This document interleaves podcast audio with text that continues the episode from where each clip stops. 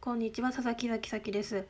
今回は、えー、ネットフリックスで見れる映画「新幹線ファイナルエクスプレス」の感想をネタバレなしで言いたいと思います。これは韓国で作られたゾンビパニックものの映画ですね。いやーでこれはえっ、ー、となんか前々からおすすめをされてたので面白いよって言われてえマイリストには入れてたんですけどなんか怖そうでグロそうで嫌だなと思ってちょっと避けてたんですけど、まあ、ある日、まあ、そろそろ見ようかなと思って見始めたらめちゃくちゃ面白かったです。えーと、新幹線は新しい幹線と書きます。えー、それが、えー、新幹線の中で行われるゾンビパニックものってかかってますね。はいわかりやすいです。でこれは何よりも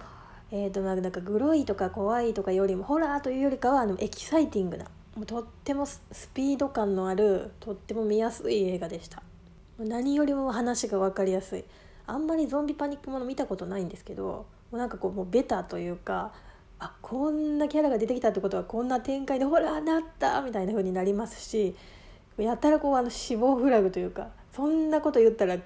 あんなことになるでしょって思ったらもうそんな風になりました。っていうので本当に非常に見やすい、えーと、いろんな登場人物それぞれいろんなバックボーンを抱えた登場人物がいるんですけど、まあ、それがゾンビからこう車内、えーと、新幹線の縦長の中でこう密室の中でゾンビから逃げていくんですけども噛まれるとゾンビになっちゃうんででまたこのゾンビがこうあのゆらゆらゆっくりじゃなくてめちゃくちゃスピーディーなんですよ。ダッシュとか速いしとにかく動きが速すぎてあ何でしょうかゾンビに感染した人あのビフォーアフターみたいな切り替えがもうなんか笑っちゃう感じのあのバシッてゾンビになるんですよね。それはすごく迫力がありました。熱演ですねあれは。あのエキストの皆さんの。とにかく全員足が速いみたいな。もうダッシュダッシュですね。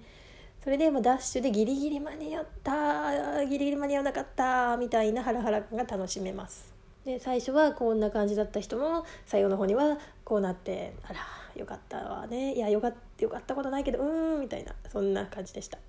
まあ誰が生き残って誰が助かるのかっていうのをまあハラハラしながら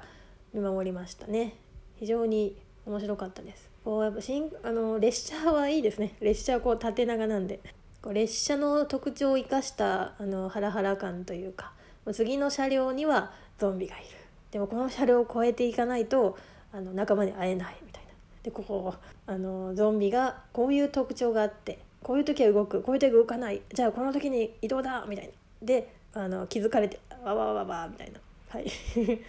なので、えーとまあ、ネタバレも何もまあまああの本当に分かりやすく楽しめるスピーディーなゾンビパニック映画でした。はい。是非見てみてください。ネットフリックスにあります。